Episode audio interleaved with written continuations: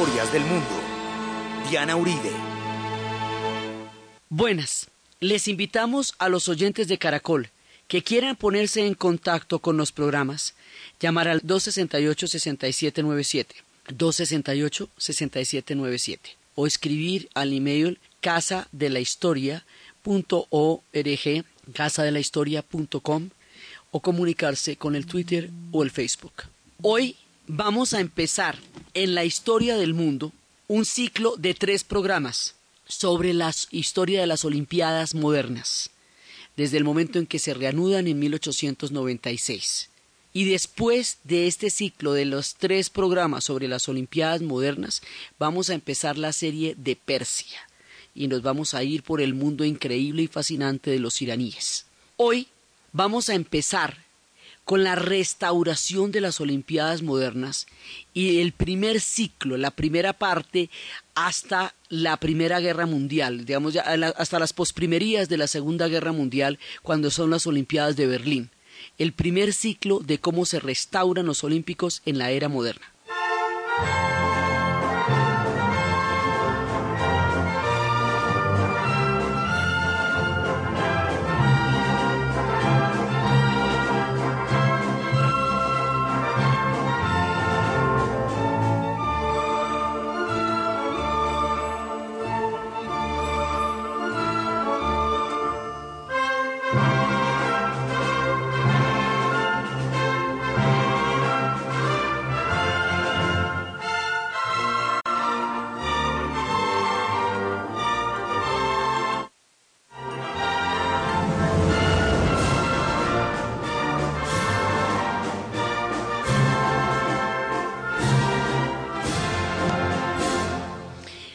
Para explicar la restauración de las Olimpiadas en 1896 hay que tener en cuenta una figura histórica de cantidades de facetas, un personaje complejo, increíble, maravilloso, utópico, eh, digamos un tipo romántico en el sentido histórico de la palabra, el barón de Coubertin, Pierre de Coubertin.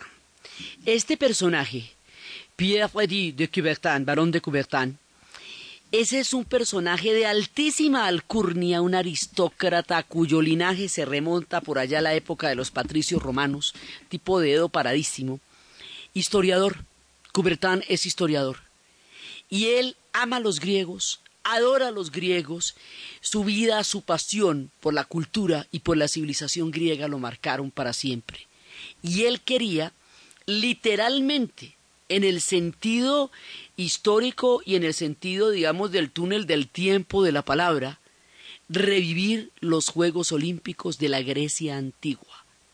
Y sin este espíritu embriagado e y utópico, que miraba horizontes que en su momento todavía no existían, no podríamos estar celebrando los Juegos Olímpicos en la actualidad porque le metió toda la ficha.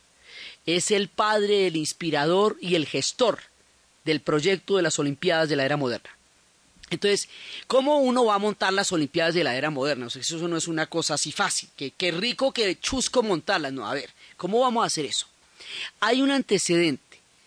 En Grecia, después de que Grecia se había independizado de Turquía, la manera de ejercer su independencia, su soberanía, era recuperar todo su legado y recuperar su posición en Occidente y su influencia en Occidente como una manera de reafirmarse y construir la identidad después de haber estado mucho tiempo bajo el Imperio Otomano que tenía un sello cultural tan diferente a los griegos porque eran musulmanes y los griegos pues eran tenían una historia completamente distinta a la suya. Entonces, para diferenciarse, para ratificarse, para afirmarse y para, eh, digamos, crear ese imaginario histórico de la modernidad sobre la gloria de la antigüedad, ellos habían hecho los juegos panhelénicos.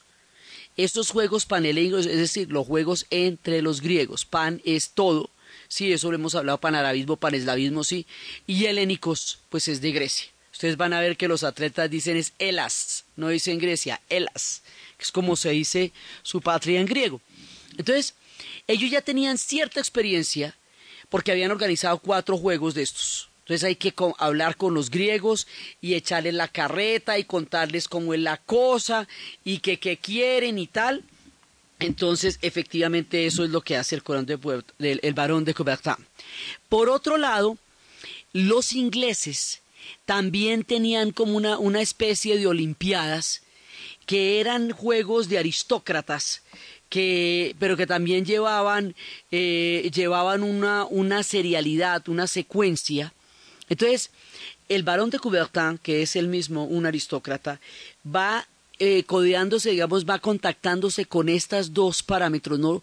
Grecia primero que todo y Londres, pues Inglaterra, para tratar de universalizar algo que sea restaurar los juegos griegos, pero ya con un carácter universal. Hay que tener en cuenta que estamos en el siglo XIX que el siglo XIX es un siglo utópico, que es el siglo donde la humanidad conoció el futuro, la revolución industrial, pero también el pasado, porque es en el siglo XIX donde se descubre Troya, donde se descifra la escritura cuneiforme, donde se descifra el enigma de los jeroglíficos a través del trabajo de Champollion, donde se descifran las historias de los persas, es el siglo XIX el que nos va a dar la antigüedad y el futuro. Así que dentro de ese espíritu de Schisleman, dentro de ese espíritu de Schliemann, tratando de descubrir Troya, el barón de Coubertin va a restaurar las Olimpiadas de la antigüedad en la era moderna en condiciones igualmente utópicas. Y por lo tanto, pues va haciendo contactos por un lado y otro y la idea de hacer las Olimpiadas en las ciudades, porque fíjese que los Olímpicos no se le dan a un país, se le dan a una ciudad, a diferencia de los mundiales, que son varios circuitos en varias ciudades de un solo país. Aquí se le dan es las, lo que va a ser a las ciudades, porque los griegos tenían ciudades-estados, y esas ciudades-estados eran las polis, y los juegos se daban entre las polis. Así que dentro de ese mismo espíritu, el varón busca ciudades, más no países. El primero evidentemente pues tiene que ser Grecia. Eh, sería chévere en Olimpia, pero está muy adentro, es un poco complicado. Así que las primeras Olimpiadas de la era moderna se hacen en Atenas, en 1896.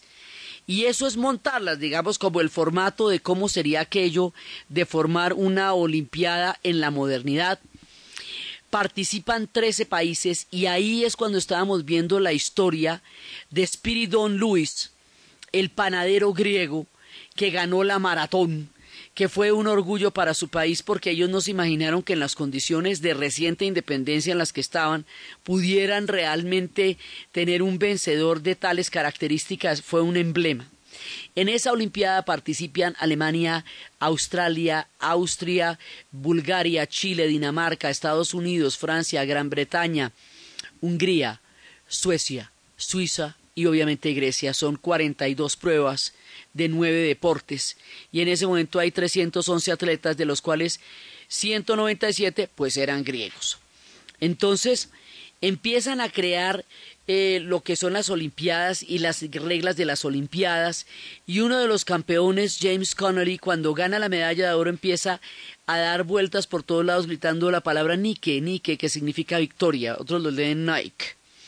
Y empieza la maratón, digamos, la maratón no estaba incluida en los Juegos antiguos de Grecia no es un deporte olímpico antiguo, sino es la famosa historia de Filipides cuando ellos ganan la batalla de maratón, que corre a contarle a los griegos que se ganó la batalla, porque cuando una batalla se pierde las ciudades desaparecen, las matan a todas, o sea, nadie sobrevive a eso.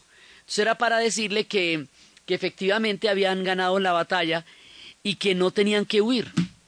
Por lo tanto, hace semejante carrera de 42 kilómetros y cuando llega en ese momento, cuando lo cuenta, muere.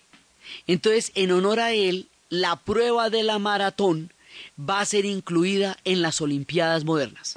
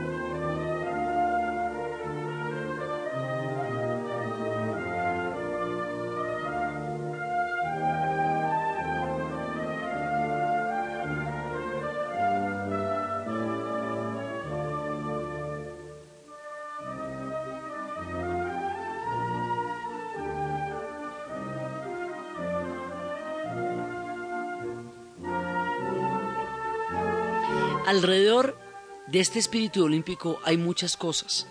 Hay el espíritu de la participación, del esfuerzo, del heroísmo, de lo que más adelante dirán, más alto, más lejos, más fuerte, todos los lemas olímpicos que se van a ir, acuñando. Pero el barón de Coubertin también ve otra cosa en los alemanes.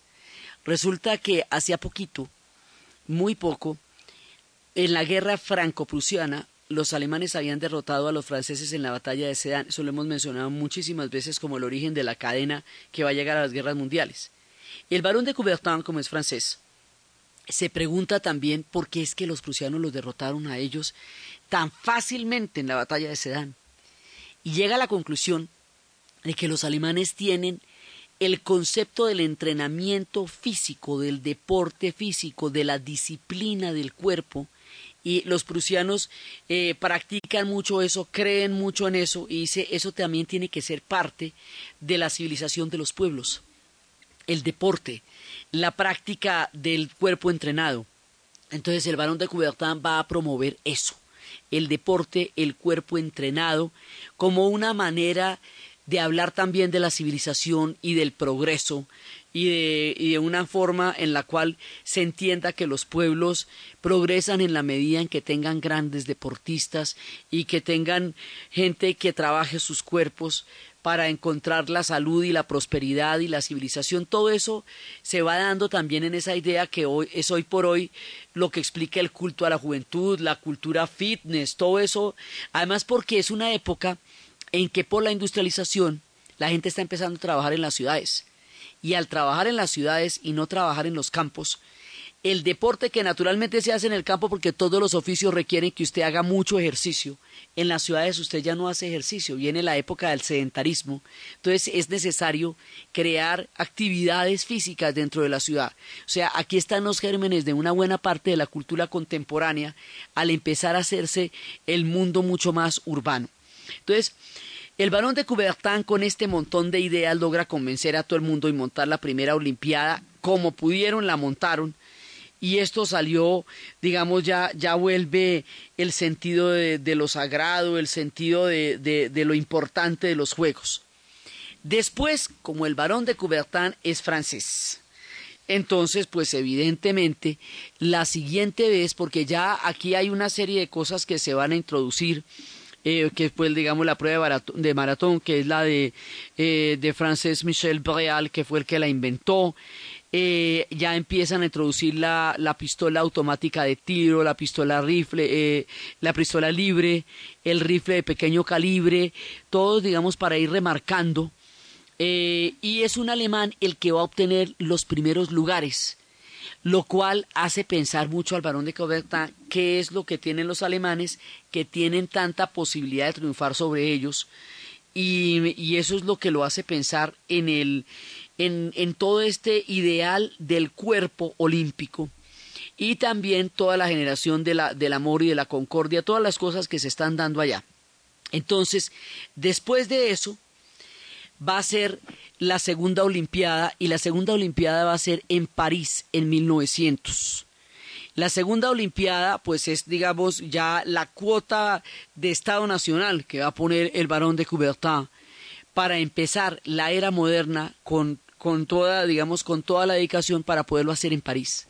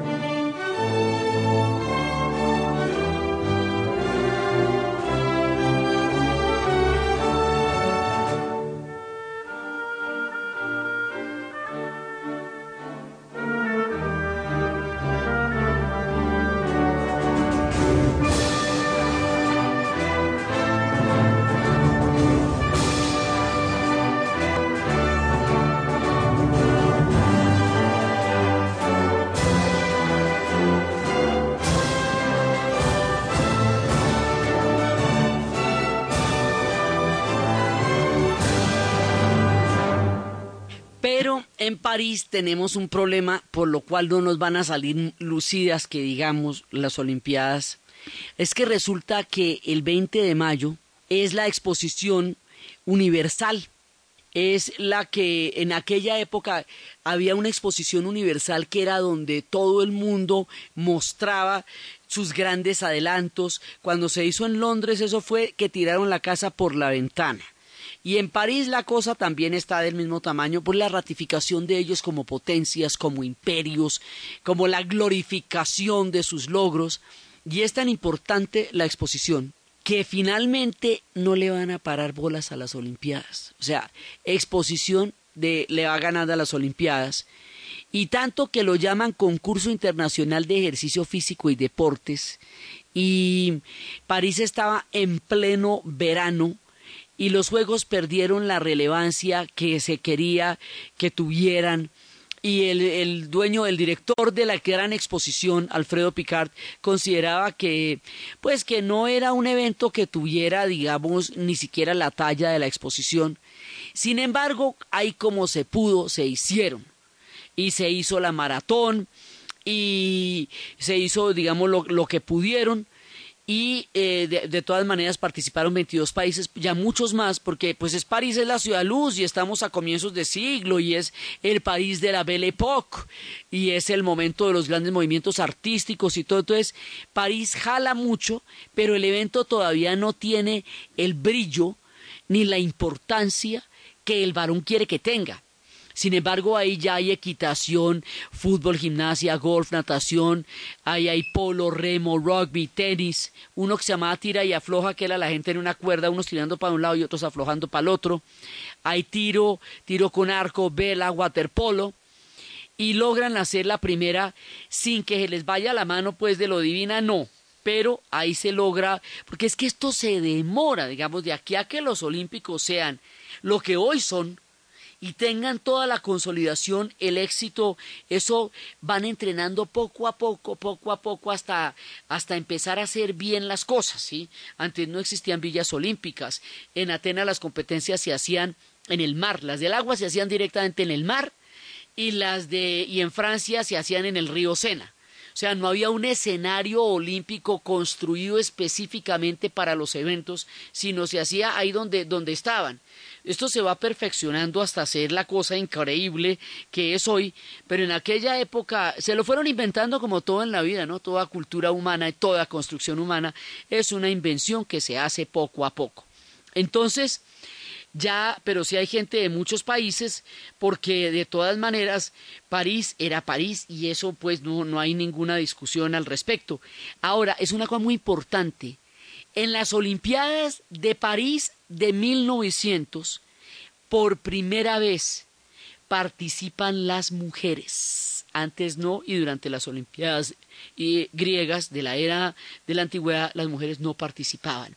Entonces, ya en ese momento está empezando el feminismo, o sea, los movimientos que después van a tener toda la fuerza del sufragismo están empezando ya a darse en Inglaterra y en Europa, y eso también, eh, digamos, empieza a tener cierta relevancia y son las primeras mujeres que van a empezar a participar desde 1900, en la primera no en esta, y hay una mujer que se llama Charlotte Cooper, una británica, eh, que es la que va a ganar en, en tenis, y otra que es Hélène Prevost, eh, una francesa que va a ganar en golf. Pero había deportes que el varón no consideraba que eran femeninos, como el atletismo, eso siempre le pareció que eso no era cosa de mujeres, por es la primera vez que participan. Entonces, finalmente, van a hacer su Olimpiada y ahí, bueno, va la segunda. las eh, Olimpiadas se cuentan en serie, ocurran o no, digamos, eso es un espíritu que se echa a andar y lo importante también es hacerlas. Entonces, las hicieron. Listo, ya les quedó su Olimpiada, más o menos, pero les quedó. Ahí salimos de eso. El varón de Cuberta no quedó todavía contento porque lo que él se imaginaba es una cosa mucho mejor organizada. En la maratón se perdía la gente por las calles porque no estaba señalizada. Entonces la ganó un francés, pues porque es de allá. Entonces ese sí sabía dónde quedaba la meta, encontró dos atajos y ganó. De eso todavía se perdía la gente. Digamos, no, no, como le digo, no existía todavía el tema de una villa y una. No, eso todavía era era bastante, bastante desorganizadito. Entonces, las siguientes Olimpiadas las de 1904, van a ocurrir en un lugar singular e inesperado. En San Luis, en Missouri, en Estados Unidos, pero por allá en el profundo sur. Y dice, ¿por qué nos vamos por allá tan lejos? Son las épocas de Teodoro Roosevelt. Acuérdese que un año antes había sucedido lo de Panamá. Pero además, y el hombre pues se quería comer el mundo de un solo bocado. Entonces, las Olimpiadas se van a hacer en el lugar en donde existe una gran cantidad de algodón porque la riqueza algodonera era algo que quería resaltar en ese momento Roosevelt como una viabilidad económica para hacerlas, por un lado, y por el otro lado porque se estaba cumpliendo el centenario de la anexión de Luisiana a los Estados Unidos cuando Napoleón en una crisis financiera se la vende y entonces pues ahí montan sus Olimpiadas. No va a llegar mucha gente porque a los europeos les parece que eso queda lejos. Pero así, con ese espíritu country del sur, los olímpicos se van a trasladar a Missouri. I had my number changed. It seemed like the natural thing to do. At last, I put my name where it ought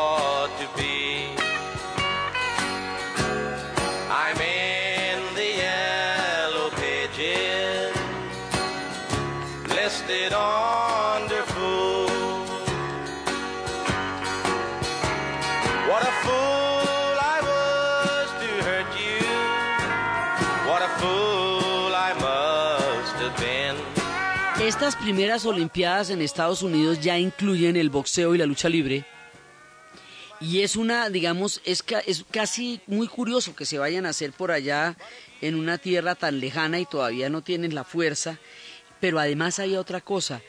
Eh, pues este es uno de los estados más racistas del sur de los Estados Unidos y es en plena época del racismo y les da por hacer por allá es que unas olimpiadas, unos días antropológicos y es cuando ponen personas de diferentes razas que no sean las blancas, como negros, indios y asiáticos, a correr a manera de curiosidad. Y al varón de Cubertán esto sí le parece espantoso.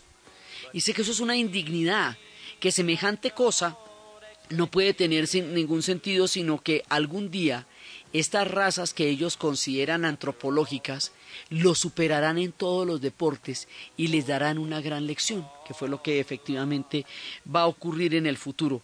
Entonces estas Olimpiadas no se hacen en una de las grandes ciudades de los Estados Unidos, sino por allá en la lejana Missouri, donde todavía existía, pues eh, en ese momento el racismo estaba totalmente intacto, Todavía no habían empezado los movimientos por los derechos civiles, así que el espíritu olímpico se ve, digamos, un poco mareado por el carácter que tenía Missouri en esa época y por las condiciones tan fuertes en las que vivía la población negra en el sur de los Estados Unidos en esa época.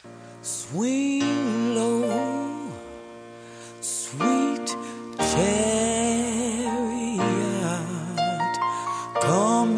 for to carry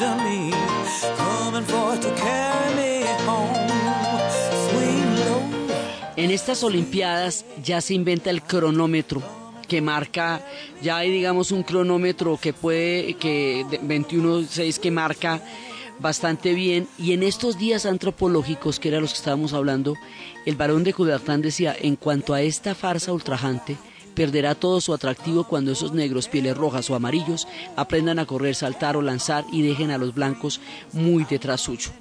Eso casi que inmediatamente empezará a ocurrir cuando se vayan a volver grandes atletas. En esa época ya los cubanos están ganando medallas, lo hayan ganado desde 1900. Los cubanos están metidos desde el comienzo casi y les ha ido siempre muy bien en los Olímpicos, incluso en de etapas muy posteriores, muy anteriores a la revolución. Uno de los atletas que ganó medallas también participó en la guerra de independencia de Cuba contra España y están figurando, digamos, desde siempre. Félix Carvajal, que viajó desde Cuba con los recursos que obtuvo y quedó en cuarto lugar y, digamos, va dejando muy en alto el nombre de la isla la mayoría de las personas que participaron en estas Olimpiadas de los atletas pues eran norteamericanos porque los otros no viajaron casi, pues había 12 países y de, y de todos los de los 625 deportistas había 8 mujeres y 525 eran estadounidenses porque quedaba en aquella época muy lejos de Estados Unidos apenas estaban perfilándose hacia la potencia que más adelante sería. Entonces salen los Olímpicos de Missouri y después de eso, la idea era que las siguientes Olimpiadas se hicieran en Roma, muy con el espíritu de la antigüedad. Pero resulta que en aquella época hubo, eh, digamos, un, un estallido del Vesubio, del volcán el Vesubio, en abril de 1906, y todos los recursos que tenía Italia para hacer las Olimpiadas los tiene que invertir en, en el tema de, de, la erupción del Vesubio, razón por la cual eh, los Juegos terminarán celebrándose en Inglaterra y el rey Eduardo VII es el que em, empieza a erigir las instalaciones deportivas para los Juegos. O sea, los ingleses ya saben de esto. Organizaron tempranamente los Olímpicos son parte del espíritu desde su propia iniciación, porque también es uno de los elementos con los cuales les va a contar el, el varón de Coubertin para poder hacer las primeras Olimpiadas.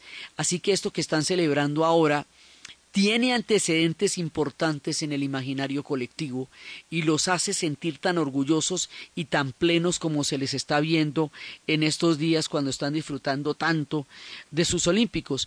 Entonces, las de 1908 se van a hacer en Londres, al, no poderse hacer en, en ese momento en Italia, y ahí ya tenemos la primera piscina olímpica y ya tenemos la llama para prender el evento. Después todavía no es la llama que se transporta, pero es la llama para prender el evento. Y ya empiezan a tener plataformas de maderas para los entrenadores, digamos. Cada Olimpiada le va dando más perfil al tema y cada vez esto se va ganando mucho más y estas Olimpiadas empiezan a parecerse bastante más a lo que se estaba imaginando el varón y salen con bastante más éxito que lo que había ocurrido antes en París.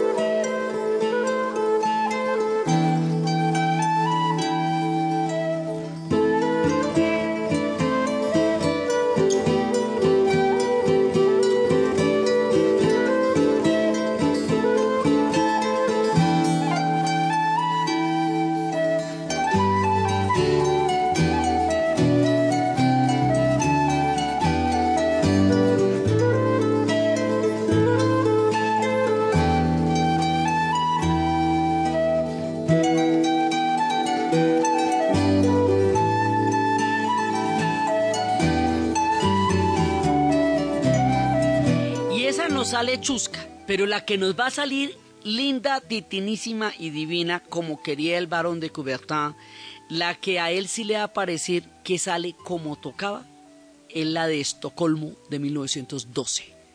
En 1912 Estocolmo hace las Olimpiadas.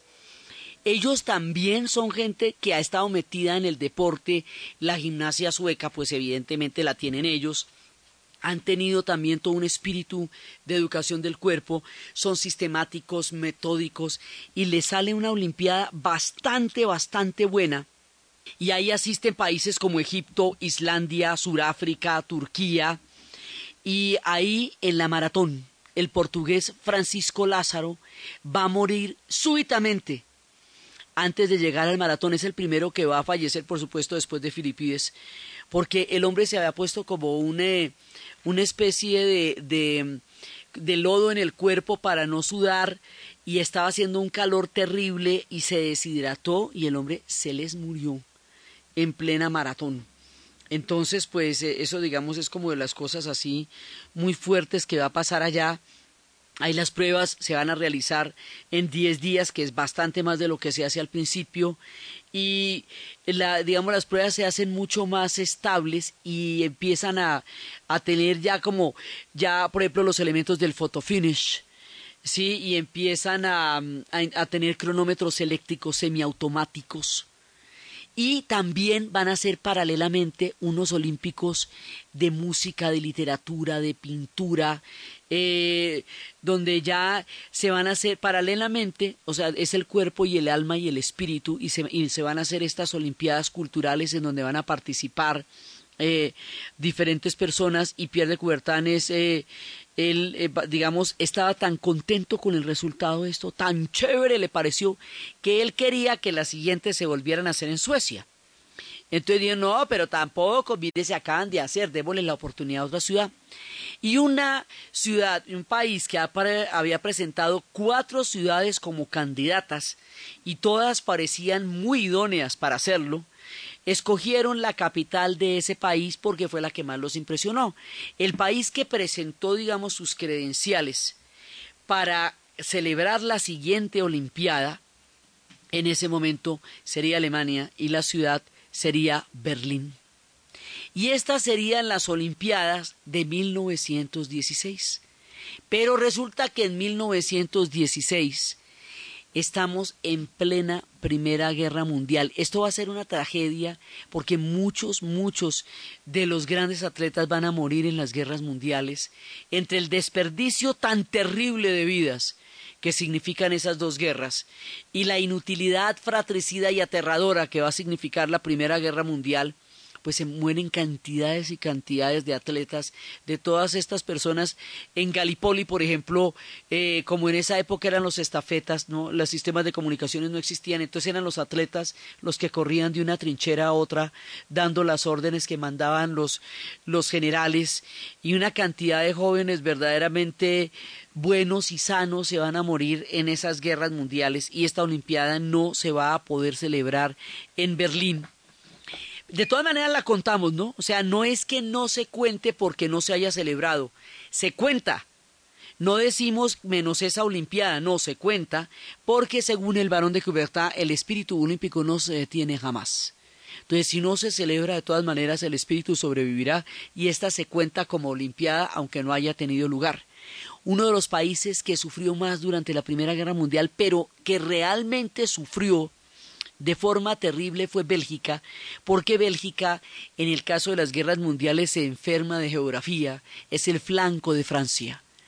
Y siempre que se van a meter con Francia, se meten por el ladito y el ladito de Francia es Bélgica.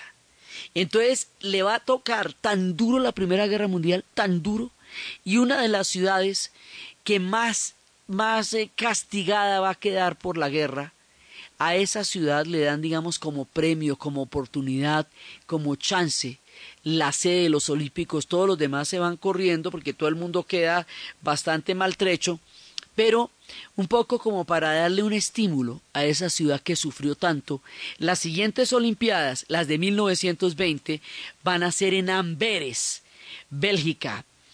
Y en esas Olimpiadas eh, no se invitó ni a Alemania, ni a Hungría, ni a Austria, ni a Turquía, ni a Bulgaria es decir, a ninguno de los países que estaba del otro lado de los aliados en la Primera Guerra Mundial, no se les expulsa del Comité Olímpico, pero sencillamente no se les invita. Entonces los de Amberes dijeron, nosotros como que no vamos a querer ver a ninguno de esos muchachos por acá, porque eh, acabamos de tener una guerra con ellos y quedamos como más o menos disgustados.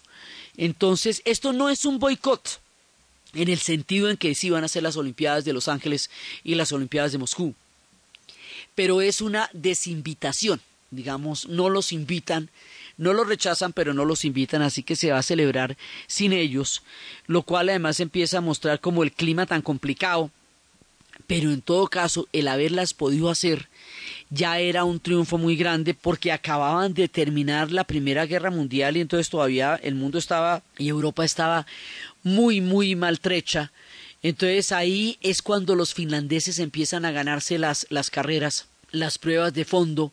Hay personajes como John Kelly, que es el padre de la actriz Grace Kelly, y él va a participar en esa, en esa prueba y va a haber un indio norteamericano y un hawaiano, van a, a empezar a participar otros personajes y algunos de los de los grandes de la era dorada de Hollywood van a digamos van a estar cerca de allá y entonces resulta que estas olimpiadas digamos van a van a tener como el hecho de existir hoy por hoy el estadio es pequeñito eh, no existía una villa así como tal Parecería que no existieron esas Olimpiadas, pero las calles que rodean a ese estadio tienen los nombres de los deportes que se jugaban allá. Tienen los nombres de la calle del hockey, de la calle de la jabalina, de la calle de los deportes olímpicos que nos muestra que por allá pasaron los olímpicos, aunque no quede la huella física de las instalaciones, más que un viejo estadio que está rodeado de calles que nos cuentan que allá existió una olimpiada.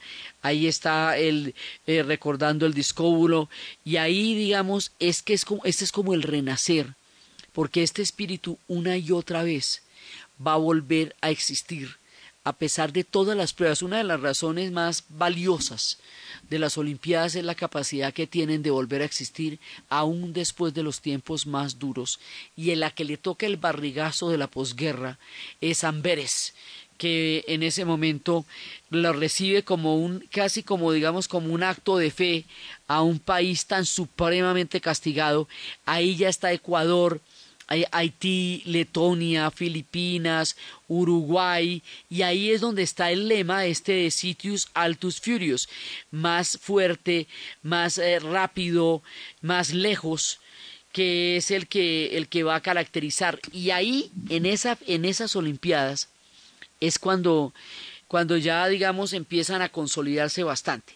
Entonces, salen las Olimpiadas de Amberes, y bueno, ahí como podemos, pero lo importante, verdaderamente lo importante es que se puedan celebrar esas Olimpiadas. En la inauguración de esas Olimpiadas se lanzaron miles de palomas blancas como un deseo de la paz de Europa en la época y el mundo todavía herido estaba contemplando la fuerza de este espíritu y la capacidad de superar la adversidad. Para que nos queden las cosas bien hechas y no dejar nada a medias, y en honor al espíritu y, a la, y al carácter del barón de Coubertin, las Olimpiadas de 1924 se vuelven a hacer en París. A ver si esta vez sí nos queda bonito. Se las habían ofrecido a Amsterdam, Amsterdam declina la, la, invitación, entonces se las ofrecieron a París, pero París no estaba muy convencida porque la experiencia de 1900 no le ha parecido la más chévere. Entonces el, el varón propone Lyon, y cuando dice que Lyon, entonces los parisinos dicen, no, no, no, no, no, no, no, si la van a hacer en Lyon, que la hagan de una vez en París. Estas de París sí le quedan muy bonitas. Aquí ya tenemos mucho más deportes acuáticos, tenemos atletismo, boxeo, ciclismo, equitación, esgrima, fútbol, gimnasia, tenemos pentatlón moderno, lucha, polo, remo, rugby, tenis, tiro y vela, eso ya lo tenemos más chévere. Y estas olimpiadas van a ser muy eh, digamos muy buenas van a, van a realizar, o sea, con estas queda contento el varón de Coubertin, queda contento porque ahora sí nos quedaron unas Olimpiadas bien bonitas y es en estas Olimpiadas donde se nos va a aparecer una figura que después la va a recordar todo el mundo. Es la, son las Olimpiadas donde aparece Westmüller, que es el personaje que aquí va a ganar una gran cantidad de premios y ese personaje después cuando se retire es el que va a hacer el papel de Tarzán y es el que les digo que se va a creer Tarzán y va a morir pensando que es Tarzán. Este personaje en natación empieza a crear como ese arquetipo del cuerpo del nadador como el cuerpo perfecto. Y va a ser un personaje que se va a configurar en un ideal, digamos, del mundo olímpico. Y es la Olimpiada de él, porque ahí es donde se va a fajar con todas las posibilidades y es donde de, después el mundo lo conocerá muchísimo por todas esas películas en la que en las que él hacía el papel de Tarzán. Entonces, esta Olimpiada nos quedó bonita, nos quedó chévere y, y, la vamos a manejar con todo el espíritu. O sea, al fin el hombre sale con una cosa como la que él quería en su ciudad, en la ciudad luz, que sigue de todas maneras y a pesar de todas las adversidades engalanando al mundo con todo su glamour y su maravilla en las Olimpiadas.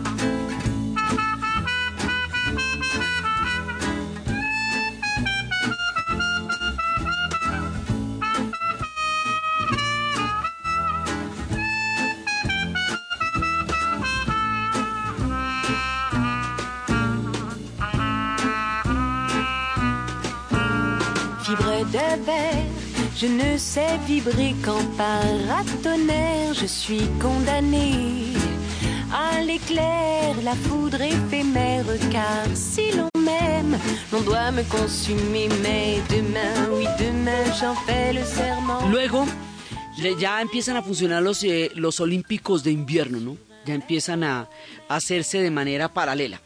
Luego nos vamos para Ámsterdam en 1928, que era los que se les había ofrecido la sede en los Olímpicos anteriores, pero ahora sí lo van a aceptar.